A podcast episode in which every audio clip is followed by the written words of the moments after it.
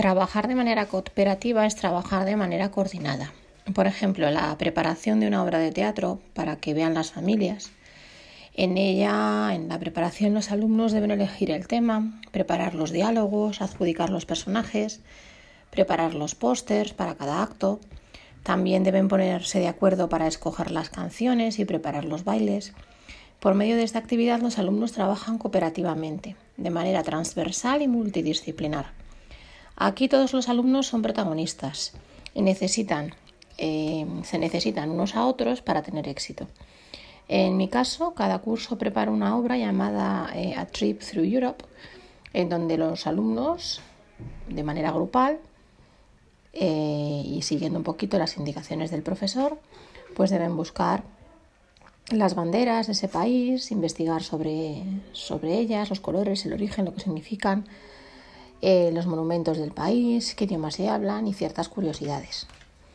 Trabajamos también de manera cooperativa cuando toda la clase prepara una actividad para otros grupos u otras etapas. Por ejemplo, mi clase trabaja de manera cooperativa cuando prepara actividades en Halloween para tercero de infantil. El famoso truco trato, em, contarles un cuento, realizar caretas, cantar canciones o montar coreografías. Eh, mi clase organiza, se organiza para que todos tengan un rol o un papel en esta actividad.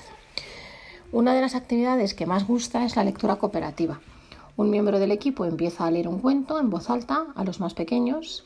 Cuando este miembro termina su fragmento de lectura, el siguiente lector hace un resumen de lo leído por el compañero y así sucesivamente hasta completar el cuento. Un tercer ejemplo lo pongo en práctica cada vez que comienzo la unidad. Con la técnica 1, 1, 2, 4, el alumno puede trabajar de manera individual, en parejas y en grupo. Finalmente, entre todos, creamos un banco de vocabulario muy potente para arrancar la unidad que nos corresponda.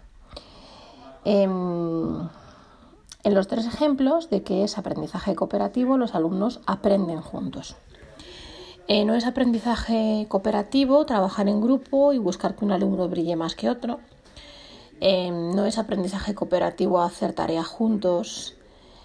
Em, no es aprendizaje cooperativo eh, que el alumno reciba una, una, clase magistral y que bueno, en ella el alumno simplemente se limite a escuchar.